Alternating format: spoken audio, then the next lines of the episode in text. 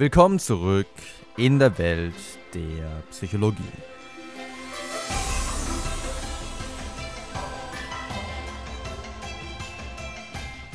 Motivation und Volition. Das Rubicon-Modell von Heinz Heckhausen.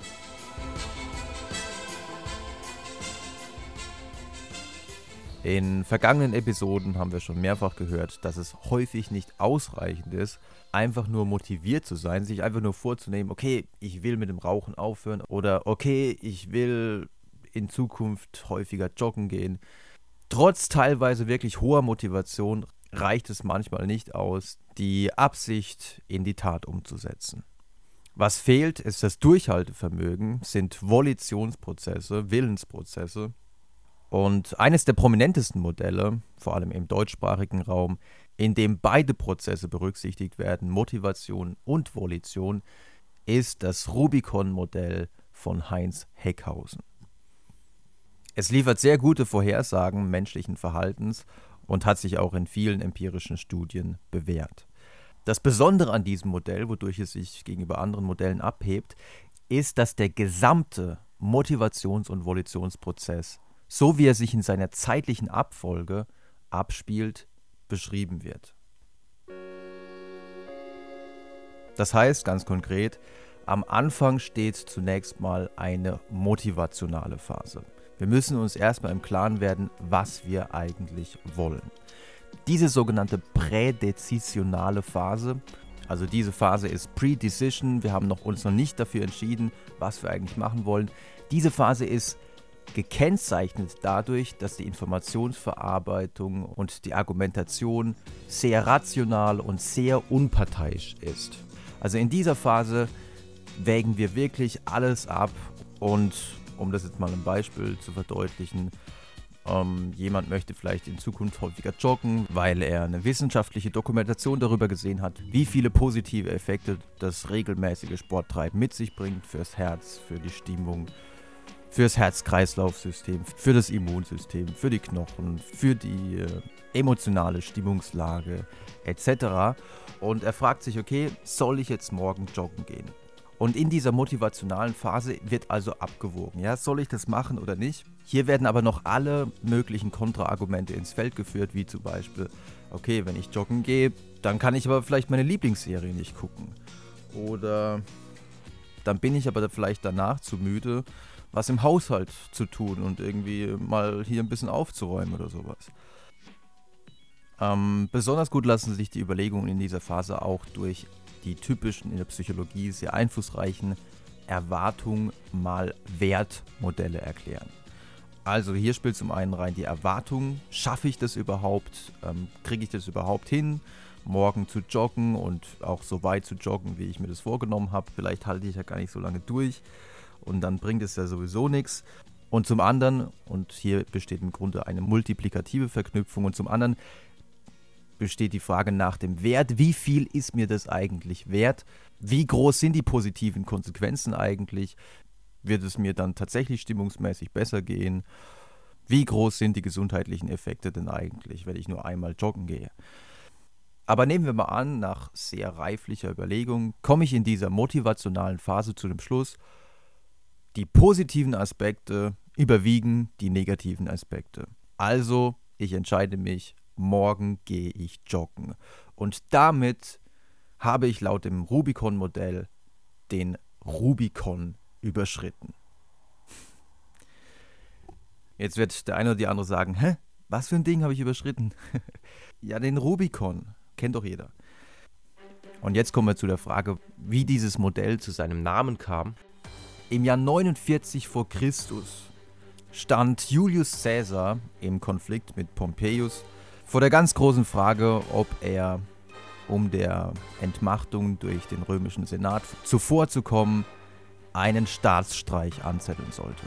Also er hätte sich entweder komplett aus der Politik zurückziehen können und quasi flüchten können oder das römische Reich in den Bürgerkrieg stürzen um am Ende die Macht zu ergreifen.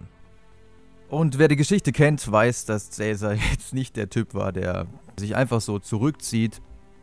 Und demzufolge entschied sich Caesar dafür, den Rubikon, den Grenzfluss zwischen Gallia Cisalpina und Rom zu überqueren. Und das war für ihn im Grunde der Point of No Return. In diesem Moment gab es kein Zurück mehr. Es gab dann im Grunde kein Überlegen mehr für ihn, ob das jetzt die richtige Entscheidung war. Die ganzen rationalen Überlegungen nach dem Motto, okay, wenn ich das jetzt aber mache, werden viele Römer sterben. All das war dann mehr oder weniger Geschichte und jegliche Informationsverarbeitung, jegliches Handeln richtete sich nur noch darauf, wie kann ich diesen Bürgerkrieg gewinnen.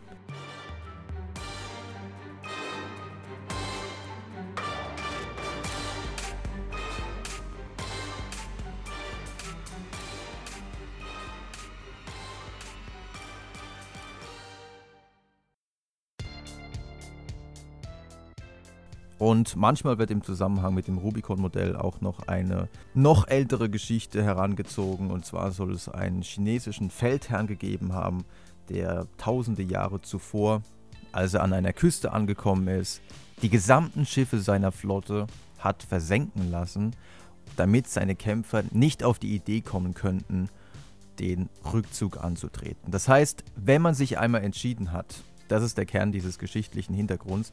Wenn ich mich einmal entschieden habe, wenn ich aus der motivationalen Phase übergegangen bin in die Phase nach der Entscheidung, dann verändert sich im Grunde meine gesamte Haltung, meine gesamte Informationsverarbeitung. Selbst wenn jetzt Informationen auftauchen würden, die eigentlich gegen mein Vorhaben sprechen. Also wenn ich jetzt zum Beispiel morgen joggen möchte und ich sehe jetzt die Wettervorhersage, okay, morgen regnet es. Wenn ich das vorher in der motivationalen Phase erfahren hätte, dann hätte ich darauf noch reagiert, dann hätte ich gesagt, okay, nee, ich mach's nicht. Ähm, das spricht auch wiederum dagegen. Aber jetzt, wo ich mich schon entschieden habe, sage ich mit höherer Wahrscheinlichkeit, okay, im Regen joggen kann auch Spaß machen. Und auch andere Informationen, die dann kommen, wie zum Beispiel, dass ich höre, ah, mein Kollege, der geht morgen auch joggen. Das sind alles dann Sachen, okay, wow, der geht joggen, ja, natürlich, ich gehe auch joggen, ja. Solche Sachen werden in der Informationsverarbeitung vorher wahrscheinlich unter den Tisch gefallen. Jetzt sind es alles gute Gründe, meine Handlung tatsächlich durchzuführen. Und deswegen spricht man, nachdem man den Rubikon überschritten hat, nicht mehr von motivationalen Prozessen, sondern von volitionalen Prozessen. Es geht nicht mehr darum, ob ich etwas mache und warum ich etwas machen sollte, sondern es geht nur noch darum, wie ich es schaffe, das tatsächlich durchzuhalten. Und wie gerade schon angeschnitten, gibt es hier dann einige Handlungskontrollprozesse, die sich aus der Theorie der Handlungskontrolle von Cool ableiten lassen. Zum Beispiel, wie gesagt, die Aufmerksamkeitskontrolle oder die Enkodierungskontrolle. Man fokussiert sich nur auf Sachen, die äh, zur Erreichung des Ziels von Bedeutung sind aber in dieser Phase spielt auch eine Motivationskontrolle nochmal eine Rolle, dass man sich immer wieder vor Augen führt, warum mache ich das eigentlich? Ja? Und dann kann man sich immer wieder vor Augen führen, ja, ich gehe joggen, weil es gut ist für meine Gesundheit. Man stellt also die positiven Aspekte nochmal deutlich heraus. Dann ist zu nennen die Emotionskontrolle, das ist auch ein sehr wichtiger Aspekt. Das kann man zum Beispiel durch Musik erreichen, indem man kurz bevor man joggen geht nochmal motivierende Musik einlegt oder während dem Joggen Musik einlegt. Eine weitere Möglichkeit besteht auch in der strategischen Umgestaltung der Umgebung. Man könnte sich zum Beispiel die Joggingschuhe direkt vor die Haustür stellen, damit man da direkt, wenn man nach Hause kommt, sich daran erinnert. Also solche Sachen sind sehr effektiv. Diese volitionale Phase wird unterteilt in einmal eine Planungsphase, die präaktional ist. Also man ist jetzt noch gar nicht dabei, die tatsächliche Handlung auszuführen. Man ist noch nicht am Joggen, sondern man ist noch zum Beispiel auf der Arbeit oder man kommt jetzt gerade nach Hause. Und in dem Moment muss ich erstmal überprüfen, ob es möglich ist, die Handlung tatsächlich auch durchzuführen. Also habe ich geeignete Laufschuhe? Habe ich genug Zeit, das jetzt noch durchzuführen? Oder muss ich nachher noch was anderes Wichtiges erledigen. Wenn in dieser Planungsphase herauskommt, okay, alles ist gegeben, um die Handlung auszuführen, dann gehe ich über in die Handlungsausführung, in die aktionale Phase, dann gehe ich tatsächlich joggen.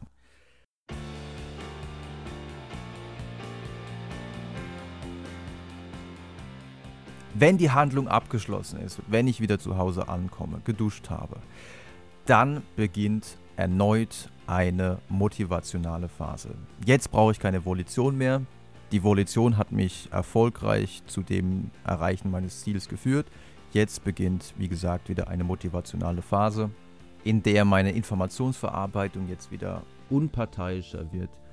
Ich äh, wirklich rational das bewerte, okay, war das jetzt erfolgreich, wie fühle ich mich jetzt, war das vielleicht extrem unangenehm, ähm, eine halbe Stunde zu joggen oder wiegen die positiven Emotionen, die ich jetzt empfinde und auch die rationale Überlegung, dass das gut ist für mein Gesundheitsverhalten, überwiegen die diese vielleicht unangenehme Phase des Joggens. Also hier wird die Argumentation, die Informationsverarbeitung wieder objektiver. Und dann kann der gesamte Prozess, natürlich ist es in der Regel wahrscheinlich so, dass mehrere Prozesse für unterschiedlichste Handlungen parallel ablaufen und man sich für unterschiedliche Handlungen ähm, in unterschiedlichen Phasen befindet. Aber letzten Endes kann in dieser motivationalen Phase dann wieder erneut überlegt werden, ja, was möchte ich denn eigentlich als nächstes machen? Gehe ich nochmal joggen oder vielleicht probiere ich das nächste Mal eine Mannschaftssportart aus? Zusammenfassend kann man also sagen, das Rubicon-Modell zeichnet sich dadurch aus, dass es den gesamten Prozess einer Handlung mit allen motivationalen und volitionalen Prozessen versucht zu beschreiben. Es macht sehr gute Vorhersagen für menschliches Verhalten. Es gibt solide empirische Unterstützung für das Modell, insbesondere für die Kernthese, dass sich die Informationsverarbeitung nach der Entscheidung für das, was ich machen möchte, sich verändert, dass man zum Beispiel nach der Entscheidung subjektiv das Gefühl bekommt, die Handlungsergebnisse besser kontrollieren zu können es gibt da anscheinend die Handlungsausführung begünstigende kognitive Verzerrungen. Und wir werden in kommenden Episoden mit Sicherheit die eine oder andere Studie kennenlernen, die aus diesem Forschungsfeld hervorgegangen ist.